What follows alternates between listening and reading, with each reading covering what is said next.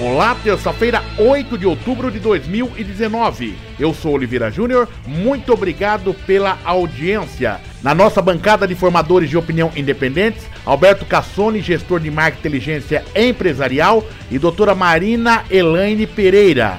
Agora é hora de análise dos principais fatos do dia. Inquérito da Operação Casa de Papel, que investigou supostas irregularidades em contratos da Prefeitura de Sorocaba, foi concluído ontem encaminhado à Justiça. No total, 11 pessoas foram indiciadas, entre elas o prefeito caçado José Crespo. Durante o dia, somente o ex-secretário de Cultura foi à delegacia Alberto Cassone. Olha, é, o secretário, o Kermes, ele está informando que o, todo esse processo começou por uma perseguição política.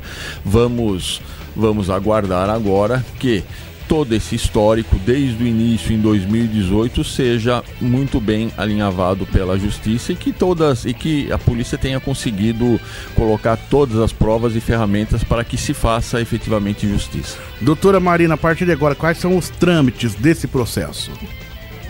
A conclusão do houve agora a conclusão do inquérito, né, os indiciados serão ouvidos e aí vai competir a justiça da sequência, né, diante das provas que foram coletadas pela polícia.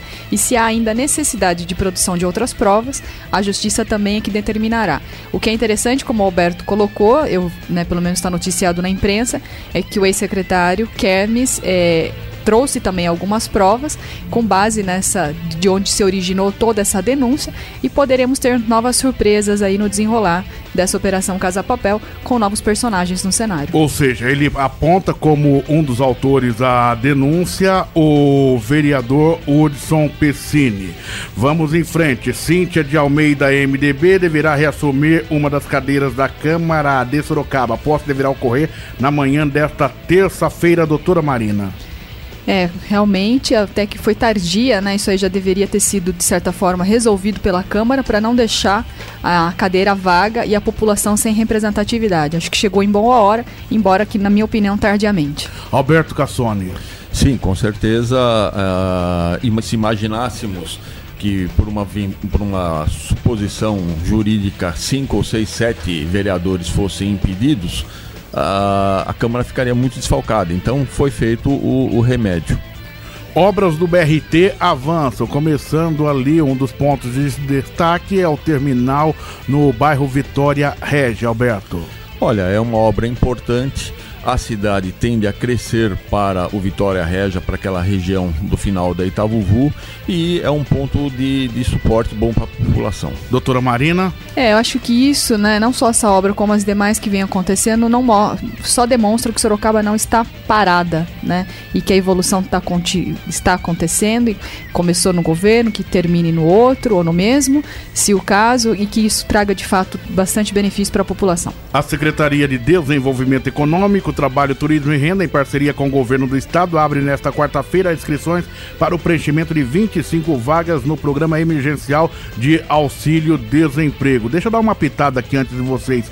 25 vagas é o que o governo do estado oferece é, de desse programa emergencial de auxílio ao desemprego. O governo do estado tem vergonha na cara, não? Olha, isso aí fica claro para mim que quem tem que resolver o assunto é a iniciativa privada, somos nós mesmos. Que se nós formos esperar alguma coisa que venha do, do, do, dos governos, dos órgãos oficiais, é, a coisa não acontece. Então vai depender muito de nós mesmos. É sempre assim. Doutora, Ma, doutora Marina? É, eu concordo com o Alberto. Eu não conheço esse programa, mas além do que deve ter N critérios né, para você preencher essa, essas vagas. Né? E realmente 25 vagas diante do que a gente está passando a iniciativa privada que vai ter que fazer a vez. Cadastro de aposentados e pensionistas para isenção do IPTU 2020 segue até o dia 31 em Votorantim. É importante, doutora? Sim, é importante. Acho que de fato, né, os aposentados, a maioria não, não se aposenta com valores expressivos e muitas vezes tem que gastar com medicação que não é fornecida.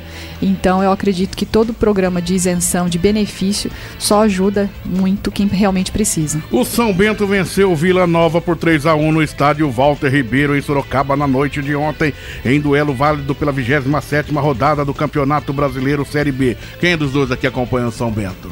Bom, eu Ah. não acompanhei, mas fiquei sabendo. E, eh, ficou sabendo. É, Você é um opa. torcedor daqueles, né? Sou. Ah, e aí? Boa? Olha, é- Ah. é- é- essa vitória re- resulta, na minha opinião, da, da capacidade de se verificar a realidade. No jogo contra o Bragantino, que é o melhor time do campeonato, o time foi poupado para o jogo importante que foi ontem Ok. e o resultado foi aí. E aí, doutora Marina, manja alguma coisa de bola, doutora? Ah, eu torço pro Corinthians, também torço pro São Bento, Hum. mas confesso, Oliveira, que eu não acompanho muito, não. Tá mas meus certo. filhos que acompanham. Doutora, joga, faz uma fezinha de vez em quando? Faço. A gente tem um grupo, eu, meu tio e meu primo, que a gente joga toda semana. Que maravilha, tudo em família. Vocês estão, como tá o, di- como tá o bolso hoje? Já conferiu a, a, a última Não, rodada? isso aí quem compete é o meu tio, que é aposentado, tem mais tempo, ele de que repente, confere. De repente o tio tá rico nessa hora. É, o dia tá que ele aqui- parar de falar tá comigo. É, e você tá falando no microfone aqui enquanto o tio tá rico. O prêmio principal do concurso 1874 da Loto Fácil é sorteado nesta segunda-feira pelas loterias Caixa saiu para Sorocaba. O sortudo que acertou sozinho as 15 dezenas vai receber mais de 2 milhões e 300 mil reais. Foi o tio? Foi o grupo? Não, não deve ter. Esse time não joga, a gente. A gente joga no outro, no outro jogo. Jogou Ah, errado. E aí, Alberto? É, vai dar um. Alguém tá feliz aí, viu? Alguém vai dar tá uma- feliz. uma- uma- um reforço no caixa. Para fechar rapidamente, o comércio está otimista com as vendas do Dia das Crianças deste ano. Segundo a Confederação Nacional do Setor, as vendas devem crescer 4,4% na comparação com 2018, doutora Marina. Sim, isso é importante para aquecer a- a- a- o comércio, né? E eu acredito que, de fato, é, a gente está com, com melhoras aí dentro do cenário. Alberto Cassoni? Graças a Deus a economia está começando a melhorar um pouco. É, temos boas expectativas com relação ao Dia das Crianças e também para o Natal, mas não esqueçamos das recomendações do professor Canhada de ontem. O advogado do ex-presidente Luiz Inácio Lula da Silva, Cristiano Zanin, pediu nesta segunda-feira a suspensão da cobrança da multa e da reparação de danos impostos ao petista no processo do triplex em Guarujá até o trânsito em julgado do, da, da ação, quando não há possibilidade de recurso. O valor foi atualizado para 4 milhões e 900 mil reais, doutora Marina. Benefícios que a lei proporciona, né? Se o advogado pediu, tem fundamento. E, infelizmente, a nossa legislação está assim. Alberto Cassone, lulista desde a criancinha, Oh. vai fechar o programa com a sua fala venenosa em relação a esse assunto. Olha, é, eu diria o que me ocorreu agora, sim. é, nós devemos Para perdoar. de pensar. Nós, nós devemos perdoar a todos, mas a justiça tem que ser feita.